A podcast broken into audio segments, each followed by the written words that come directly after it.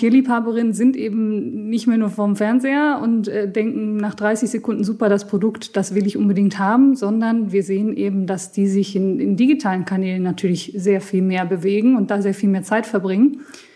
Und vermutlich sagt dir das jeder, der bei dir im Podcast sitzt, ja, wir wollen da sein, wo unsere Zielgruppe ist. Und die ist nun mal vermehrt in, in, den, in den digitalen Kanälen und äh, da sind wir eben auch.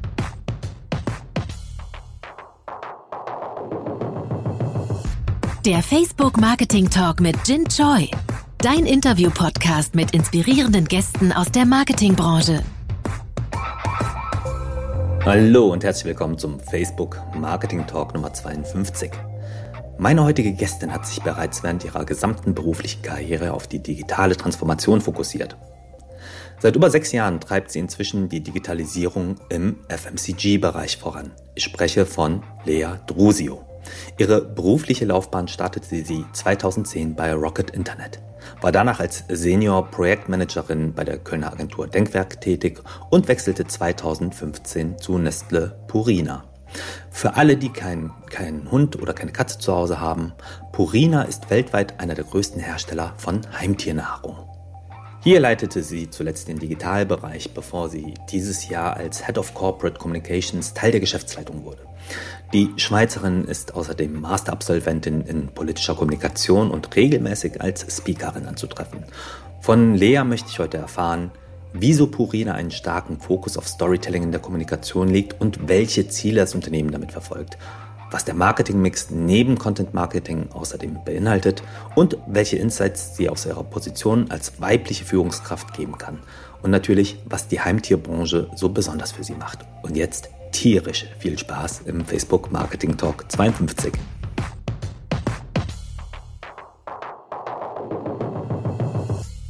Hi Lea und herzlich willkommen zum Facebook Marketing Talk. Schön, dass du dir die Zeit genommen hast und äh, schön dich zu sehen. Ja, sehr gerne, Ginny. Ich freue mich, dass wir uns mal wieder sehen und sprechen. Total, ne? Es war eine lange Zeit, ich glaube vor Lockdown, äh, vermute ich auf einer eurer tollen Events. Wir haben heute, glaube ich, ganz viele Themen, über die wir sprechen können. Äh, ein Fokus wird definitiv Content Marketing sein, was bei euch im ähm, Storytelling und in der Markenkommunikation eine ganz besondere Rolle spielt. Und äh, Haustiere sind ein super hoch emotionales Thema und bei der Entscheidung des richtigen Futters und das soll ja auch gesund lecker sein, ja, überlegen Halterinnen oft sehr lange, was das Beste für ihr Familienmitglied in Anführungszeichen ist. Ist das ein Grund, warum ihr stark auf Storytelling setzt? Ja, definitiv. Also ähm, du hast es gerade schon gesagt, Haustiere sind Familienmitglieder ähm, und tatsächlich ist es so, dass gerade in Deutschland, ja, wo Menschen eigentlich bei ihrer Entscheidung zu, zur Ernährung nicht immer so ja, hinterher sind und auch manchmal sehr preissensitiv sind, sie das beim Haustier eben gar nicht sind, sondern wirklich da ein hohes emotionales Involvement da ist, aber auch eine hohe Recherchebereitschaft. Und da reicht es im Prinzip einfach nicht, äh, irgendwie eine Werbung rauszuhauen äh, ja, oder Produkte zu platzieren, sondern äh, da braucht es eben deutlich mehr. Ähm, da braucht es auch Beratung, da braucht es äh, emotionales Storytelling, um eben deutlich zu machen, warum ja, ein Produkt oder auch wir als, als Company die richtige Wahl für dein Tier sind. Hm. Ich erinnere mich, dass ähm, Storytelling halt nicht immer so zentral im Fokus stand. Äh, Gab es irgendwie Consumer Insights, äh, Veränderungen im Einkaufsverhalten oder auch in den Kriterien, nach denen eingekauft wird in den letzten Jahren und auch in der, in der Mediennutzung, die euch dahin getrieben haben? Was ist da passiert? Ja, also definitiv. Ich glaube, historisch ähm, sind wir und das hängt, glaube ich, auch so ein bisschen mit dem, mit dem deutschen Handel und der deutschen Handelslandschaft zusammen, sind wir natürlich eine Kategorie, die sehr lange von TV gelebt hat. Ja, du weißt es auch, ja, der Handel, TV ist immer noch eine, eine Währung. Wenn du ins Regal willst, wenn du in den Handzettel willst, äh, dann ist TV nach wie vor etwas, wonach stark gefragt wird. Was Aber wir verändern müssen, was wir verändern müssen, so? Ja, ja bitte, ja. Wir sind da ja auch gemeinsam immer mal wieder in, in Gesprächen und wir sind da auch in Gesprächen mit dem Handel und der verändert sich ja auch. Aber ähm, ja, Tierliebhaberinnen sind eben nicht mehr nur vorm Fernseher und äh, denken nach 30 Sekunden super, das Produkt, das will ich unbedingt haben, sondern wir sehen eben, dass die sich in, in digitalen Kanälen natürlich sehr viel mehr bewegen und da sehr viel mehr Zeit verbringen.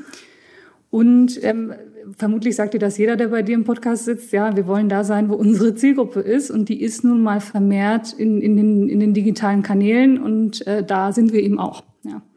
Hm.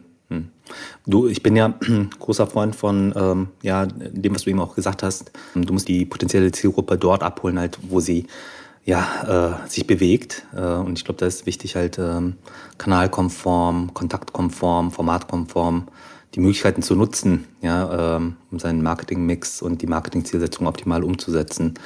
Und äh, da, da wäre für mich die Frage, ähm, wenn sich das in Richtung Storytelling gedreht hat, ähm, weg von, von, sag ich mal, oder in einer Erweiterung von klassischen Sport darüber hinaus in, in eine einen crossmedial breiter aufgestellten Mix.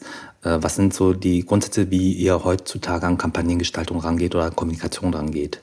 Vielleicht fängst du auch bei der strategischen Ableitung erstmal an. Wie, wie plant ihr heute überhaupt noch? Ja, genau. Also wir planen eben, ähm, also zum einen, wie planen wir Kampagnen? Die planen wir immer integriert. Das heißt, wir gucken, ne, wo bewegt sich die Zielgruppe, wo ähm, haben wir eine besonders, einen besonders großen Match. Und das ist natürlich auch wieder für Tiernahrung wichtiger als für einen Schokoriegel, weil wir natürlich in der Nische sind, dass wir in der ersten Linie ähm, Hunde- oder Katzenbesitzer oder zukünftige Hunde- und Katzenbesitzer erreichen wollen und nicht einfach irgendwie so jeden in, Deutschland zwischen 20 und, und 70. Ja. Ähm, so ein bisschen vom Planungsansatz. Inhaltlich ist es so, dass wir, dass wir uns sehr wegbewegen von Produkt und Promotion hin zu wirklichen Mehrwerten. Das heißt, wir bieten allerlei Beratung, äh, Content, den wir ausspielen. Also es geht viel weniger darum, eben zu sagen, okay, wir haben das beste Produkt, das haben, das haben wir bestimmt. Ähm, aber das ist nicht das, was, was die Leute so sehr interessiert, sondern was ist wirklich der Mehrwert für das Tier? Was ist der Mehrwert für die Beziehung zum Tier? Was musst du vielleicht auch wissen, wenn es um dein Tier geht? Beispiel, du hast einen Welpen, dir geholt, ja, in, in der, im, Lockdown ja ein, ein, Szenario, was ganz viele Menschen plötzlich hatten. Und du brauchst dann im Prinzip ähm, ja, Beratung ähm, da drumherum und willst irgendwie wissen, was ist so, was muss ich wissen, worauf muss ich achten, welches Futter, welche Verhaltensweisen, welche vielleicht gesundheitlichen Themen habe ich. Und da bieten wir eben ganz viel Content und den spielen wir eben kanalübergreifend aus, ja, sei es jetzt über Social Media Kanäle, ähm, sei es über unsere eigenen CRM äh, Maßnahmen, um da eben die Leute zu erreichen, wenn sie es gerade brauchen, ja, und ihnen dann Mehrwert mhm. zu bieten. Super, sag mal, welche Rollen spielen denn da in dem Kontext Daten und wie geht ihr mit Daten um? Was ist für euch wichtig? Daten sind super wichtig, ähm, auch wieder so ein bisschen vor dem Hintergrund, dass wir eben Streuverluste irgendwie minimieren wollen. Das heißt, ähm, uns geht es sehr viel ähm, darum, auch ähm, mit, mit Daten zu arbeiten, weil auch innerhalb der Kategorie, sage ich jetzt mal Hundenahrung, ja, hast du ja nochmal eine Differenzierung. Ist der Hund alt? Ist es ein Welpe? Hat er irgendwelche gesundheitlichen Einschränkungen? Welche Rasse ist es? Je mehr wir wissen, desto relevanter können wir eben Inhalte oder auch ja, selbst Werbung und Produkt, Produktempfehlungen ausspielen. Und deswegen legen wir da extrem viel Wert darauf und haben da in den letzten Jahren auch wirklich angefangen, ja, sehr differenziert ranzugehen und, und, und ähm, in, in Profilen zu denken und in Bedürfnissen zu denken, wo Daten uns natürlich, natürlich helfen und Kanäle, die eben ja, diese Datengrundlagen auch haben, auch eine, eine wichtige Rolle für uns spielen. Hm. Da haben wir ja natürlich in der Zukunft so, so ein paar Herausforderungen. Wir, wir sehen einer Cookie-less Future entgegen.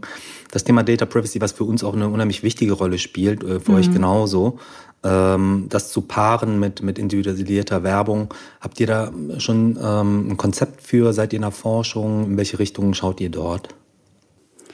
Ja, ich glaube, Cookie-less hat uns alle ähm, zurückgeworfen ja, in der Industrie, weil ich glaube, ähm, dass wir ohnehin in der FMCG-Branche, würde ich mal sagen, langsamer ähm, in, in, dem ganzen Bereich Data-Driven unterwegs waren als jetzt in anderen Branchen vielleicht schon, die auch ein Direct-to-Consumer-Modell haben, wo du einfach schon viel näher an deinem, an deinem Kunden, an deinen Kundengruppen bist.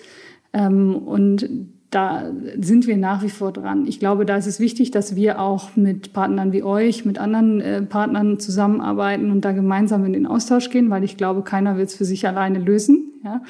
Ähm, und ja, also klar, Compliance ist wichtig, ähm, definitiv, ist auch nicht verhandelbar, aber ich glaube, wir müssen über Alternativen halt nachdenken und das sehr gemeinsam ja, mit, mit euch als, als Medien, als Technologiepartnern auch machen. Und da sind wir ja auch, und das finde ich super, in, immer wieder im Austausch, weil ihr für ne, Facebook oder auch andere Partner sind für uns ja auch strategische Partner in dem Bereich, wo wir eben gemeinsam diese Lernkurve nehmen und gucken, was, wie, wie können wir da relevant bleiben, trotz der Einschränkungen, die es eben gibt. Hm. Hm.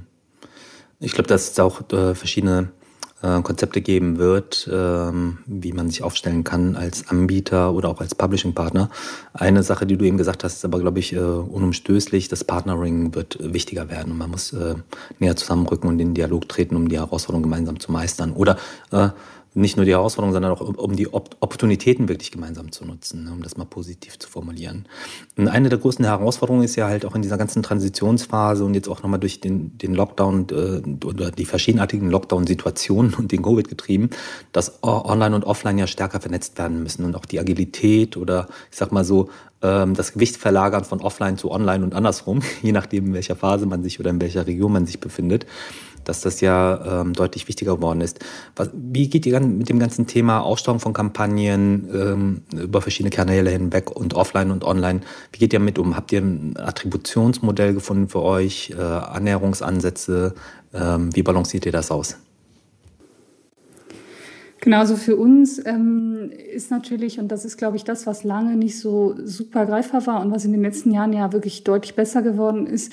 Wir sind halt nach wie vor natürlich, also klar, wir machen auch Performance-Marketing-Maßnahmen, aber wir sind nach wie vor in einem großen Teil unserer Mediakampagnen in, in einem Branding-Kontext unterwegs, ja, oder in, in einem Awareness-Kontext unterwegs. Und da ähm, haben wir aber mittlerweile super Möglichkeiten eben gefunden zu gucken, okay, wie ist der, der Uplift, wie ist der Brand-Impact von verschiedenen Kanälen, von Kampagnen. Und darauf legen wir sehr viel Wert, da eben auch mit den Daten zu arbeiten und zu gucken, wo haben wir denn nicht nur einen effizienten Einkauf, ja, weil das ist, glaube ich, immer das eine, dass wir effizient Media und Kampagnen aussteuern und wo sehen wir auch eben die Effekte, wenn es um Vertrauen, wenn es um Markenaufbau geht. Ähm, und das hat uns, was uns, was wir da gelernt haben, ist, über die verschiedenen ja, Measurements, die wir, die wir natürlich durchführen in regelmäßigen Abständen, dass ähm, das Online mittlerweile ein super Kanal ist, sowohl für, für Trust als auch für, für Brand Awareness. Und wir deswegen im Prinzip ja, einen starken Fokus auch hin bei, bei Branding-Maßnahmen zu Online-Kanälen sehen.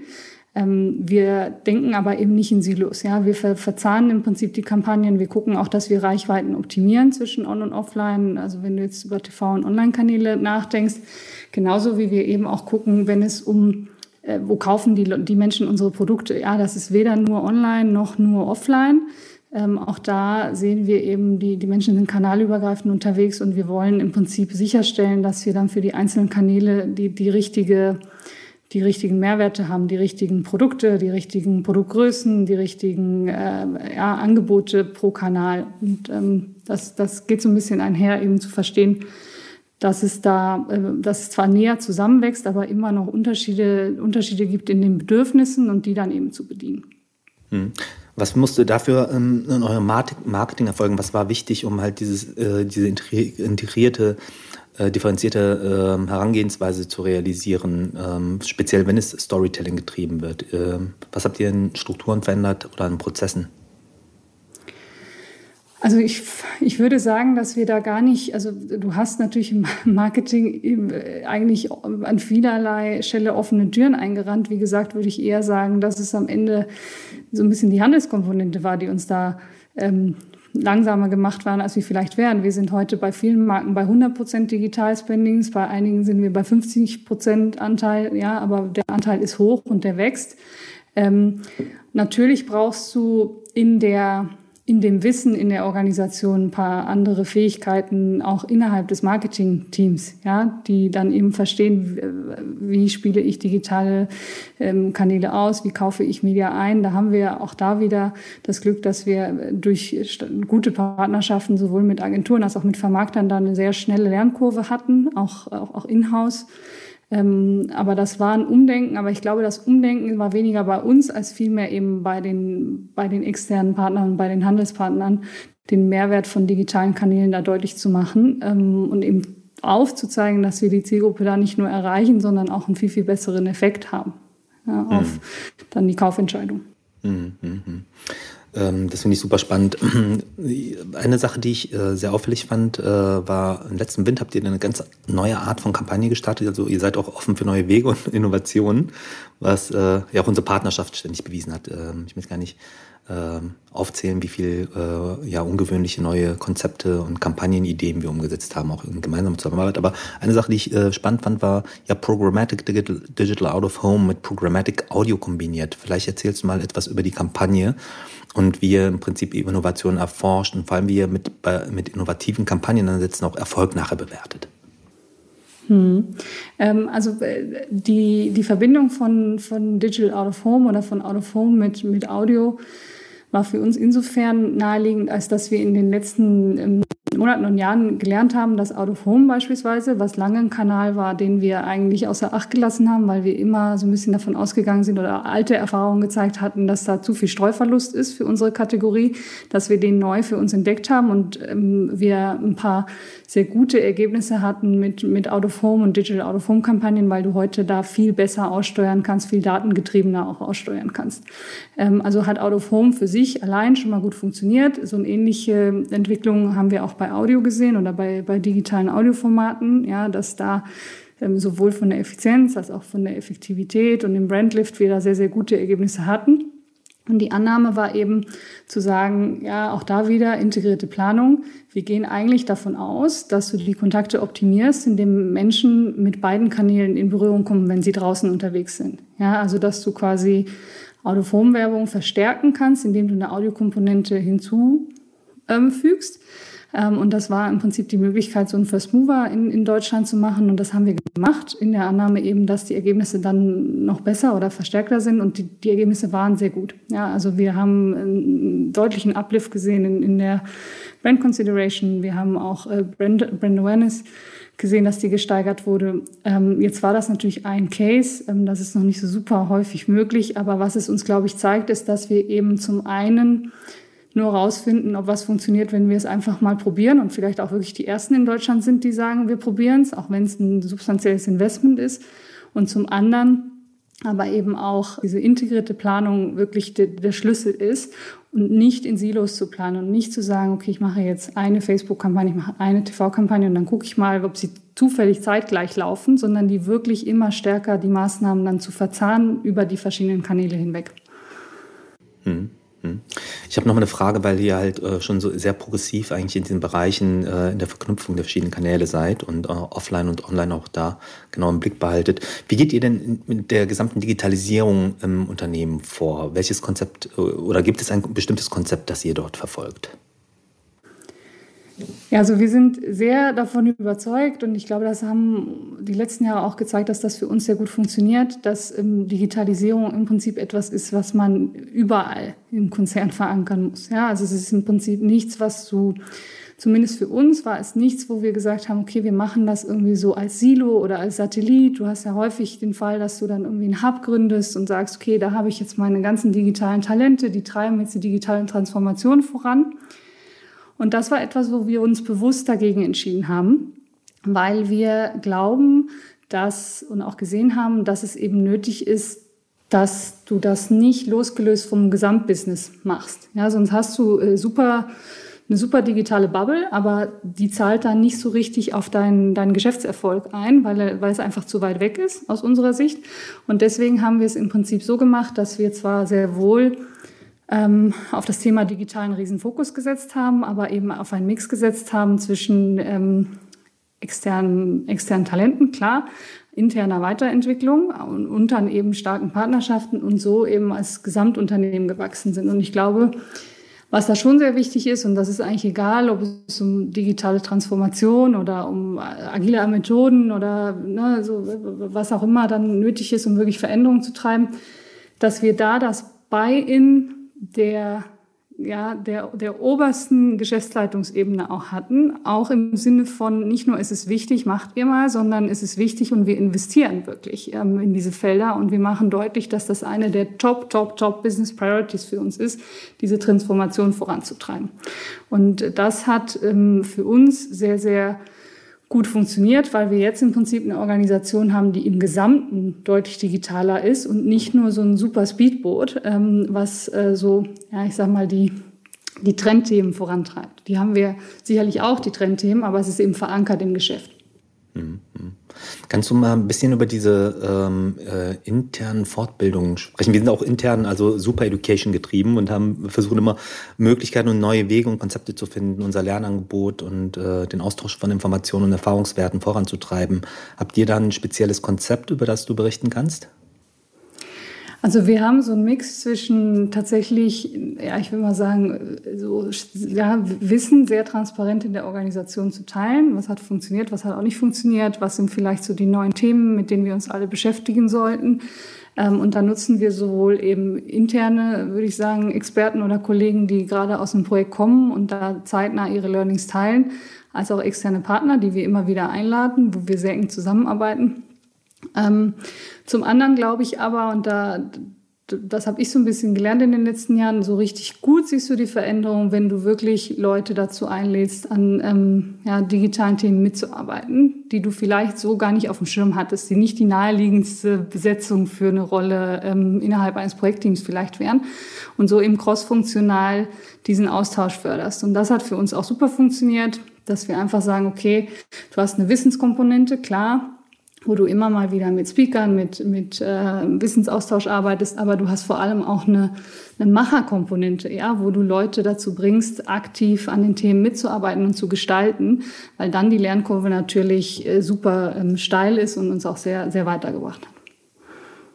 Sau cool.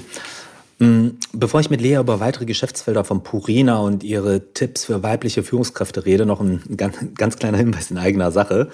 Ähm, wie immer, bei Lob, Kritik, Anregungen oder Rückfragen zu diesem Podcast schreibt uns einfach gern per E-Mail an das Facebook-Update at fb.com. Ich wiederhole, das Facebook-Update at fb.com, das alles zusammengeschrieben.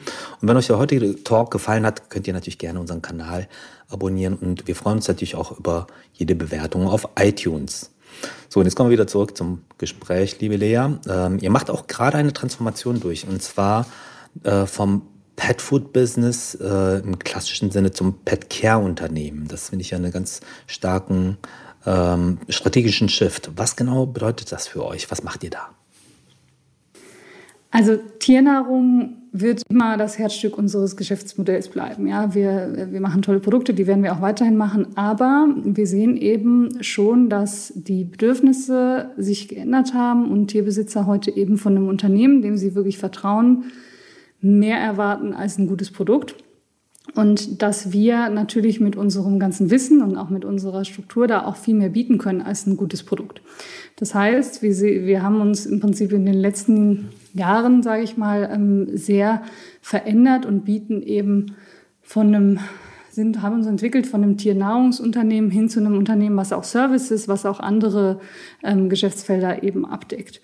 Und ähm, das machen wir so ein bisschen dreigeteilt, würde ich sagen. Ähm, es gibt Geschäftsfelder, jetzt ein Beispiel, das neueste Beispiel ist irgendwie der Bereich ja, Veterinär, ähm, Veterinärmarkt, wo wir sagen, wir bauen das ganze Thema intern, in-house auf. Ja, dann bauen wir im Prinzip eine, eine digitale Plattform auf, wo sowohl Tierärzte als auch Tierbesitzer ähm, unsere Produkte beziehen können, wo wir sie mit personalisierten Gesundheitspaketen versorgen und so weiter. Und das machen wir im Prinzip aus unserem Unternehmen selber heraus und ziehen da im Prinzip ein neues Geschäftsfeld hoch.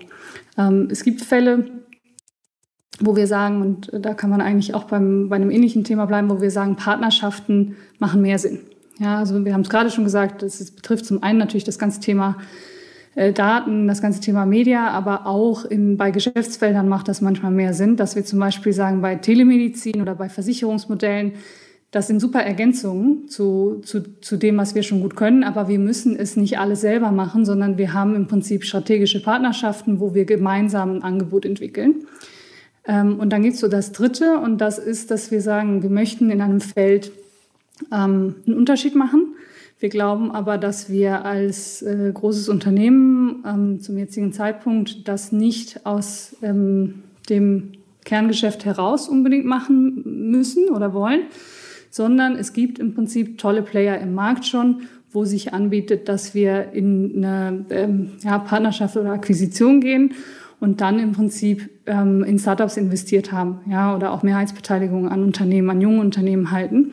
Ähm, Beispiel dafür wäre jetzt zum Beispiel Taste.com, ja, das ist so das My Müsli für, für Tiernahrung oder auch, ähm, ja, wo, wo du personalisiert irgendwie so ein E-Commerce-Modell hast, wo du dann dein Futter zusammenstellen kannst, was super funktioniert oder auch, äh, wir, uns gehört auch die größte Content-Plattform in Europa für, für Tier-Content, ja, Wamis. Also verschiedene Felder, wo wir sagen, das sind Mehrwerte für Tierbesitzer, aber wir glauben eben, dass im Rahmen so einer Startup-Investition wir die Themen besser vorantreiben können, als alles in diesen Riesentanker, in den Riesenkonzern reinzuholen.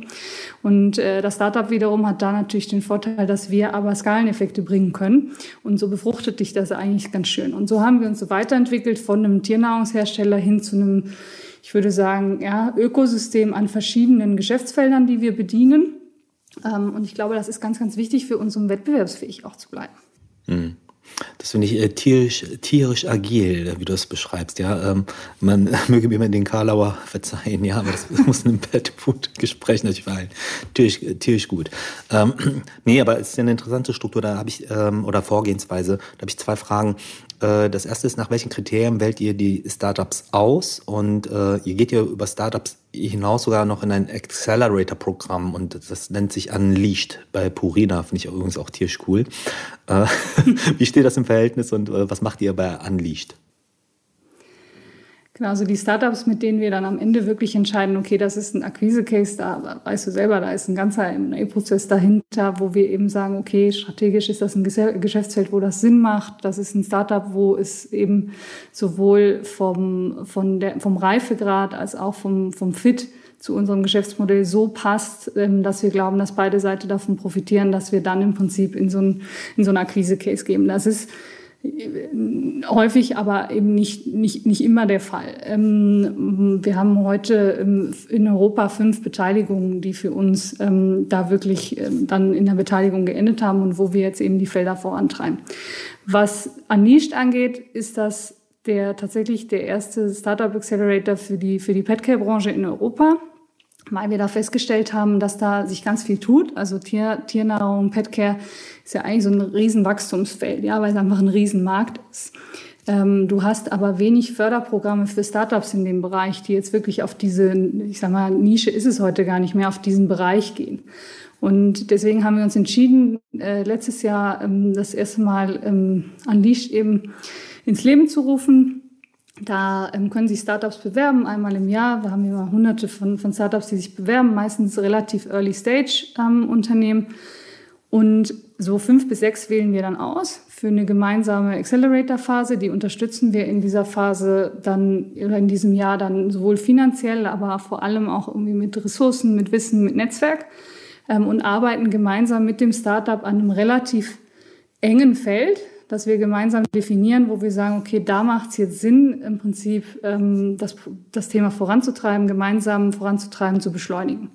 Ähm, und äh, nach dieser Phase ist es dann im Prinzip so, dass, dass wir gucken, ja, ist es, äh, ist es eine Beziehung, die wir vertiefen wollen? Geht es vielleicht sogar in die Inkubationsphase? Oder ist es einfach eine super Partnerschaft, die entstanden ist und auf dem Feld arbeiten wir weiter gemeinsam und auf dem Rest ähm, ja, geht jeder seiner Wege und hat eine, eine super Lernkurve und eine super Entwicklung. Das ist so ein bisschen die Idee dahinter. Hat auch so ein bisschen dazu geführt, dass es jetzt mit Unleashed so eine Art ähm, stärkere Vernetzung auch zwischen den, den Petcare-Startups in Europa gibt, weil das einfach eine Plattform für die ist, wo, wo sie sich austauschen können und auch ohne Angst mit der Industrie austauschen können, dass irgendwie einer, ja, also es gibt immer wieder, glaube ich, Geschichten, wo da so eine, so eine Blockade auch da ist, mit Konzernen zu arbeiten. Und das wollen wir eben nicht. Wir wollen da wirklich partnerschaftlich mit ihnen arbeiten, ohne dass wir da irgendwelche ja, Handschellen dran, dran knüpfen, sondern sie sich eben weiterhin entfalten können und man dann eine gesunde, einen gesunden Austausch hat. Danke für diese offenen Insights. Kannst du vielleicht noch ein Beispiel nennen, äh, wo ihr so ein Projekt von alleine gelassen habt, ja, also unleashed habt und äh, auf das du besonders stolz bist? Also tatsächlich ähm, haben wir letztes Jahr äh, mit sechs Startups ähm, die, das erste Jahr gemacht und wir haben ähm, da in ganz unterschiedlichen Bereichen ähm, uns, uns äh, reingeguckt und entwickelt, vom alternativen Fischprotein bis zum Cat-Sitting, ja, war, war alles dabei. Und ähm, das ist schon krass, was du schaffst in sechs Monaten. Ne? Das ist auch für uns Konzernkinder ja wirklich krass zu sehen, weil du dann natürlich Leute aus dem Konzern hast, die diesen Pace gar nicht gewohnt sind und die total beeindruckt sind nach sechs Monaten, wie viel man eben äh, weiterentwickeln kann. Ja, das ging bis zu, zur Marktreife von gewissen Produktaspekten. Ähm, ja, bei gewissen Startups, was du bei uns, das weißt du auch, sind malen die Mühlen ein bisschen langsamer. Also das ist, glaube ich, glaube ich, schon toll zu sehen, dass man eben in so kurzer Zeit mit guter Zusammenarbeit diese Themen so vorantreiben kann. Ja, und das ist, mag für Startup nicht ungewöhnlich sein, aber für uns ist das immer wieder schön zu sehen, auch was da daraus entsteht, äh, wenn du dann teilweise bis, bis zur Marktreife kommst bei gewissen Themen. Mhm. Mhm. Klasse. Ähm, ich würde gerne mal ähm, auf das Thema Female Leadership und Career Building ähm, eingehen. Und ich finde, du hast eine beachtliche Karriere gemacht und unheimlich breite Palette an Erfahrungen gesammelt. Was aber sehr auffällig ist, ist, dass deine erste Head-of-Position schon sehr früh in deiner beruflichen Karriere ähm, quasi von dir ja, erreicht wurde. Und was war ausschlaggebend dafür, dass du bereits in deiner ersten Station ähm, ja eine leitende Funktion eingenommen hast? Hast du da irgendwelche Tipps und Insights und Learnings? Also ehrlicherweise ähm, bin ich ja bei, ähm, bei, bei Rocket und bei, bei Groupon so ein bisschen, äh, ich will nicht sagen reingestolpert, aber so ein bisschen gelandet, weil das eine Zeit war, wo in, in Berlin, wenn ich bei drei auf dem hm. Baum äh, war, ja, der ist früher oder später beim, beim Startup gelandet.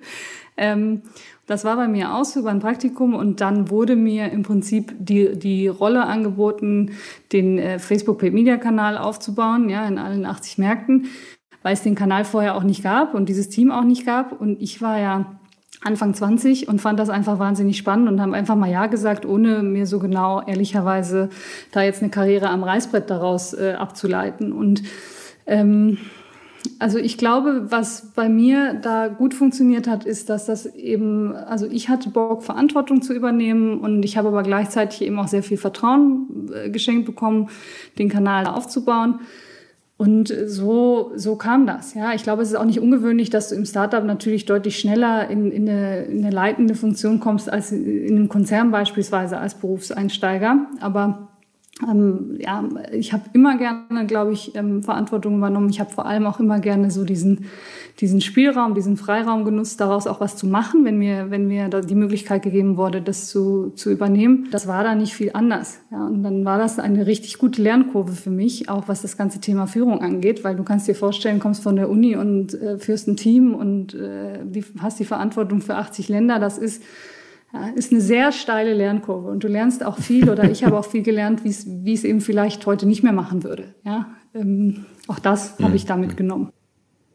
Das würde mich interessieren, auch äh, vielleicht die Zuhörerinnen und Zuhörer mit deiner langjährigen Erfahrung, die du jetzt in Führungsposition hast. Äh, was waren die Key Learnings und Key Takeaways und welche Empfehlungen gibst du vor allem halt äh, jungen Frauen? Also ich glaube, dass das Thema ähm, Verantwortung zu übernehmen, aber vor allem auch einzufordern und auch diesen Platz am Tisch einzufordern, ähm, gerade jungen Frauen nicht immer sehr einfach fällt. Ja, und ich glaube, dass wir da alle noch ein bisschen mutiger werden können, ähm, uns einfach mal zu trauen und einfach mal zu machen. Ja, und mein, ich, ich will gar nicht sagen, mein Tipp ist, aber äh, so, ich glaube, dass man sehr schwer nur ja, alles analysieren kann und eine Karriere, ne, so eine Karriere auf dem Papier planen kann, sondern dass sich manchmal auch über Quereinstiege, und das war bei mir zum Beispiel tatsächlich so, über Quereinstiege einfach viel ergeben kann und man da einfach ähm, die Chancen, die sich einem bieten, äh, einfach nutzt und sich das zutraut. Und ähm, da sehe ich auch jetzt mit den jungen Frauen, mit denen ich zusammenarbeite, manchmal so, so äh, Selbstzweifel, wo ich wo ich immer so ein bisschen schubse, weil ich denke, ähm, ja, da, da ist so viel Potenzial, da kann man auch mal Ja sagen, das wird schon. Ähm, und ich glaube, das war bei mir auch der Fall, dass ich auch Leute hatte, in, die mich in meiner Karriere begleitet haben, die, die haben nicht geschubst, aber die haben mir das Vertrauen geschenkt und mir das zugetraut. Ja, und dann bin ich da reingewachsen in die Rollen. Ähm, und das ist bis heute ja so. Ja, ich habe ja gerade erst wieder einen Wechsel gehabt, da wachse ich immer noch rein in die neue Verantwortung, in die neue Rolle. Ähm, aber dass man sie da einfach auch mal macht. Ja, und wenn du, wenn du wirklich eine Veränderung irgendwie machen willst, dann musst du halt mitspielen und kannst nicht am Rand stehen und das irgendwie erstmal zu Tode analysieren. Das ist so ein bisschen das, das was ich manchmal sehe, wo ich denke, so jetzt aber, jetzt mal rein, ja, in, in das Feld. Was ist dir denn persönlich wichtig bei der Zusammenarbeit mit deinen Teams? Also was für mich super wichtig ist und ich glaube, ähm, das, das will mein, mein Team wahrscheinlich auch bestätigen, ist ähm, wirklich transparent sein, ähm, weil ich glaube ich schon jemand bin, der sehr hohe Anforderungen hat, aber die eben auch, auch irgendwie deutlich zu machen und auch äh, so ein gemeinsames Verständnis zu haben. Und was mir besonders wichtig ist, ist, dass das auf Augenhöhe passiert. Ja, weil ich glaube ich und das auch durch, durch, durch die Zeit, nicht zuletzt auch im Startup, dass ähm, das eben nicht über Druck passiert oder über ich entscheide jetzt und, und dann macht ihr das bitte alle so, was ja auch äh, sowohl damals als auch heute im Konzern nach wie vor gern gesehen ist, sondern dass es eine, eine Unterhaltung auf Augenhöhe ist wo wir darüber sprechen, was ist denn der Beitrag, was ist die Verantwortung der, der Teammitglieder und sie sich dann auch entfalten können darauf. Ja, und nicht, ich gebe alles vor und äh, es wird so gemacht, wie ich mir das vorstelle, weil ich glaube, dass ganz viele ähm, Ideen eben erst entstehen, wenn du den Leuten den Raum gibst, sich auch selbst einzubringen. Ähm, und das sehe ich halt auch. Und ich würde auch nie, glaube ich, jemanden einstellen, weil er wie auf dem Papier super gut aussieht äh, und irgendwie alles genau passt, sondern ich gucke immer auch, was ist denn das Potenzial der Person? Ja, wo hat sie ihre Stärken und wie kann sie die eben fürs Unternehmen einbringen? Und das ist, das ist, glaube ich, wichtig, dieses Potenzial rauszukitzeln. Hm. hm. Finde ich äh, spannend, was du sagst und dem äh, würde ich auch so komplett zustimmen. Transparenz, Kommunikation schafft äh, äh, wirkliche Connection und äh, das ist authentisch kooperieren miteinander. Das ist unheimlich wichtig. So, äh, liebe Zuhörerinnen, falls ihr jetzt ein paar Bohrgeräusche hört, ja, bei mir wird äh, wie letztes Jahr, äh, diesmal aber nicht über mir, sondern äh, links von mir renoviert. Äh, also seid nicht irritiert. Ich glaube aber, dass die aktuellen Störgeräusche äh, verkraftbar sind. So, jetzt haben wir ganz viele Insights äh, zu Purina und auch dein, deine, deine Leadership-Perspektive gehört. Was mich interessieren würde, ist, äh, das war ja auch äh, in der Presse zu vernehmen, 2020 und auch 2021 hatten wir einen totalen Boom im, im Haustiermarkt. Ja, ich, ich, habe ganz viele persönliche Freunde und Bekannte auch, die sich halt ein Haustier zugelegt haben. Wie, wie kam es zu dieser Steigerung des Haustierbesitzwunsches und wie habt ihr den Boom wahrgenommen? Ja, ich glaube, im Lockdown haben viele Menschen irgendwie so das Bedürfnis nach Nähe nochmal ganz neu kennengelernt. Und das ist natürlich was, wo ein Haustier dir ganz viel geben kann. Ne? Hund, Katze, die Beziehung, die du mit ihr hast, ähm, das, das kann, das ist eine sehr, sehr innige Beziehung. Auch da wieder Stichwort Haustier als Familienmitglied. Ich glaube, so dieses Bedürfnis war da. Und zum anderen hatten die Leute einfach oft Zeit, ja, auch weil sich der Lifestyle geändert hat. Und auf einmal hast du dann vielleicht ähm, Menschen, die vorher schon gerne eigentlich einen Hund gehabt hätten, haben sich dann getraut, sich einen, einen, einen zu adoptieren, weil sie eben jetzt gemerkt haben, okay, es passt in das, in das, in ihr Zeitkonzept. Sie sind nicht mehr so viel unterwegs. Sie, sie können sich mehr kümmern. Ähm, die und das war natürlich für uns äh, ein super Jahr 2020. Ja, wir haben eine Million ungefähr mehr Haustiere äh, allein in Deutschland. Ähm, das hat sich natürlich auch auf dem auf den Markt ähm, ausgewirkt. Aber, und das muss man auch sagen, unsere Sorge ist schon so ein bisschen, wenn der Lockdown jetzt vorbei ist, wenn Corona jetzt so langsam ja, nicht vorbei, aber zu einer Normalität zurückkehrt. Was passiert denn mit den Menschen, wenn sie zurück in ihren alten Lifestyle finden? Ja, und das sind Unterhaltungen, die wir natürlich auch führen mit, mit Tierheimen, mit, mit Partnern und wo wir auch unterstützen wollen, dass die Tiere eben nicht wieder abgegeben werden, weil das wäre, glaube ich, das Schlimmste, was uns passieren kann, wenn dann jeder merkt, ach, ja, so ganz zu Ende gedacht habe ich es nicht, jetzt muss ich meinen Hund wieder abgeben oder meine Katze. Ja, und, da kommt ihr. Ähm, Natürlich auch mit einer Petcare-Positionierung äh, seid ihr da auch für diese Fälle wahrscheinlich äh, supportend äh, aufgestellt. Aber es ist natürlich eine berechtigte Frage, ne? was passiert dann halt, wenn äh, die Situation sich verändert. Habt ihr, äh, ja, wie, wie bereitet ihr euch da vor? Oder was ist euer Beitrag?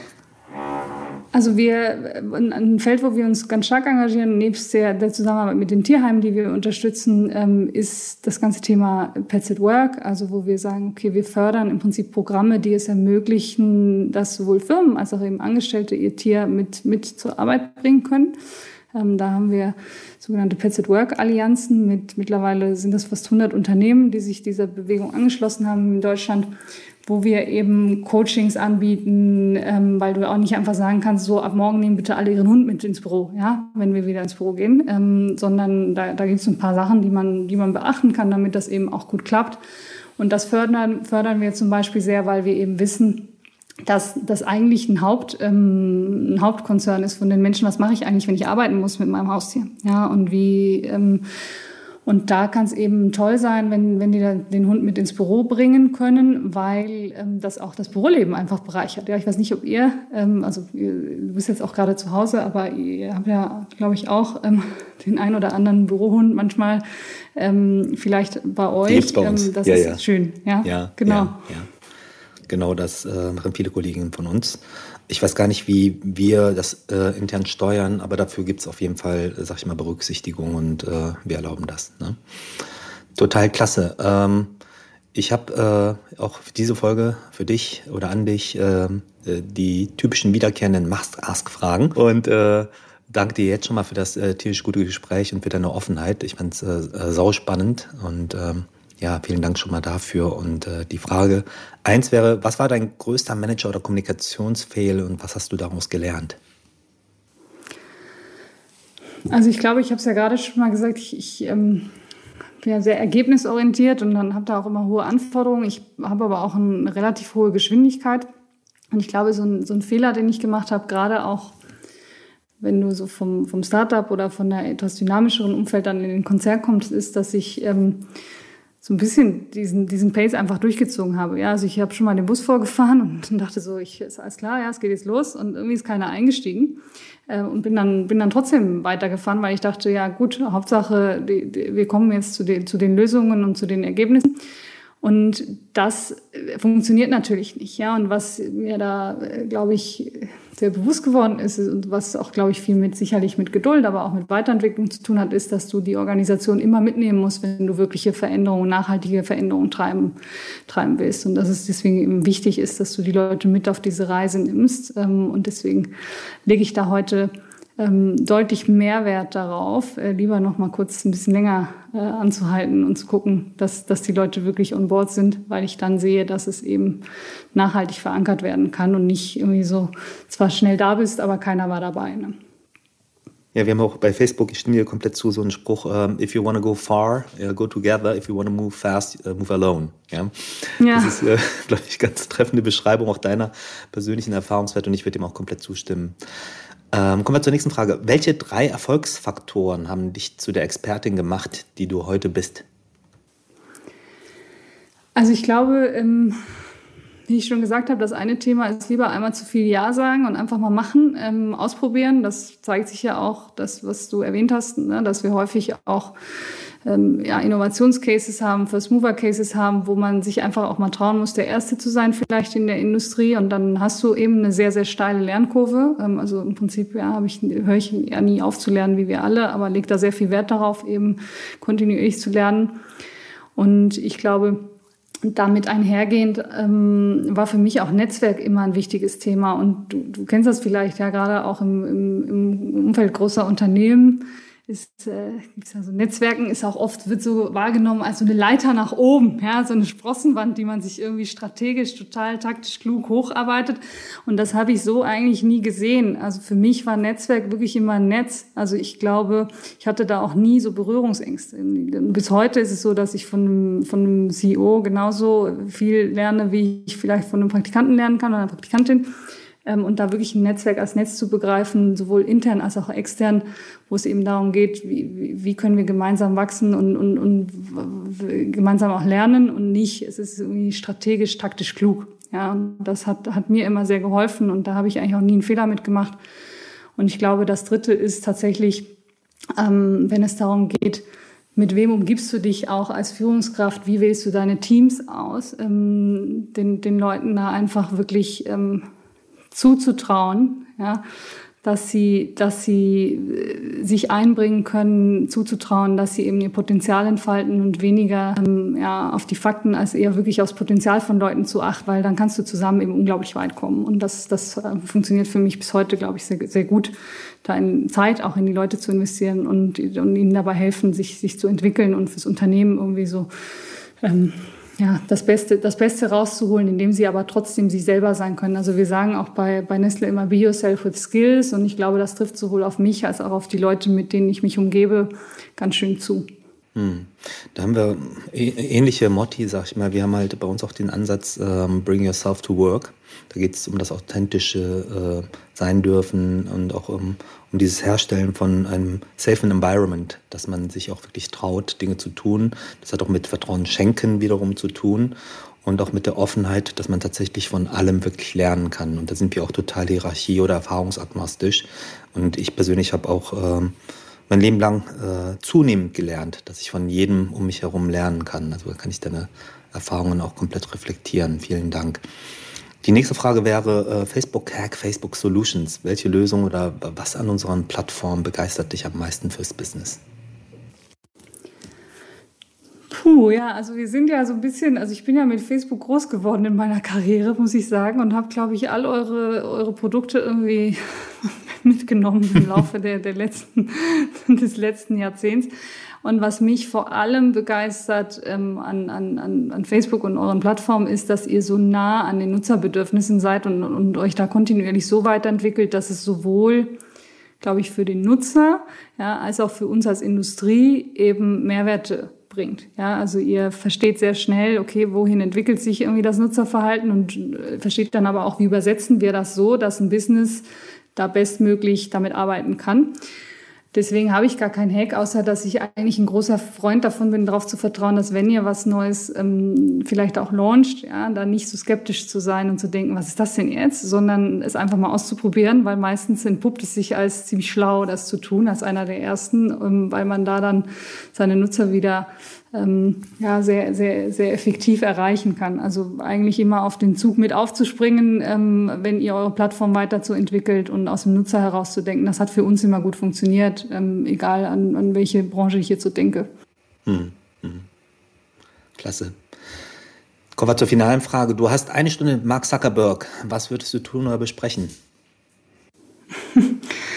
ähm, tatsächlich würde ich äh, mit Mark Zuckerberg, glaube ich, gar nicht ähm, unbedingt über, über das Geschäft sprechen, sondern was mich bei ihm ähm, wirklich interessieren würde, ist, was, was ihn so antreibt. Ne? Weil du hast ja von außen das Gefühl, der ist immer noch sehr, sehr jung und hat eigentlich alles so geschafft, wo man immer denkt, das will man so erreichen oder sind so Ziele von, von Menschen im Leben. Ja, erfolgreich, ist er reich, ist er, hat eine Familie hat eigentlich alles und trotzdem bleibt er ja drin und engagiert sich weiter sehr bei Facebook und treibt das Geschäft auch voran. Und da ist es, glaube ich, schon interessant zu wissen, was motiviert und auch antreibt. Ne? Weil wenn du alle externen Faktoren rausnimmst, was bleibt denn da noch? Was dich dazu bringt, ist trotzdem weiterzumachen und, und motiviert dich da jeden Tag nochmal Veränderungen zu treiben. Das wird, darüber würde ich mich eigentlich, glaube ich, ganz gerne mit ihm unterhalten. Sicherlich auch ein spannendes Thema. Ich finde aber auch, dass das äh, so ein grundsätzliches Thema ist, was ich bei jedem spannend finde. Ähm, ich glaube auch bei dir, uh, What Makes You Tick, äh, du machst das sehr passionate, du machst das mit einer unheimlichen Ruhe. dass das, was jetzt in dem Gespräch oder auch in unseren bisherigen Kontakten immer äh, tierisch faszinierend für mich war ähm, dass du das wirklich auch mit einer unglaublichen Passion machst, ohne dabei laut auf die Pauke schlagen zu müssen, ja, und dass du das mit einer unglaublichen Humbleness umsetzt. Der, ähm, das war ein tierisch gutes Gespräch, äh, wortwörtlich und in dem Kontext ähm, total passend. Und äh, vielen Dank für deine Offenheit, Empathie und die sehr konkreten Learnings und auch Insights, äh, die du mit uns geteilt hast. Vielen Dank, war wirklich klasse. Vielen Dank, Dünn. Das hat mich sehr gefreut. Vielen Dank auch, dass äh, ich heute bei dir sein durfte, trotz äh, Bohrgeräusche. Ja, war es ein tolles Gespräch. Ähm, und ich freue mich, wenn wir uns das nächste Mal im echten Leben sehen. Ich auch. Das Facebook Update. Deine wöchentliche Podcast-Dosis aus erster Hand rund um das Thema Digitalisierung. Jetzt abonnieren in der Podcast-App eurer Wahl und up to date bleiben. Dieser Podcast wird produziert von Podstars bei OMR.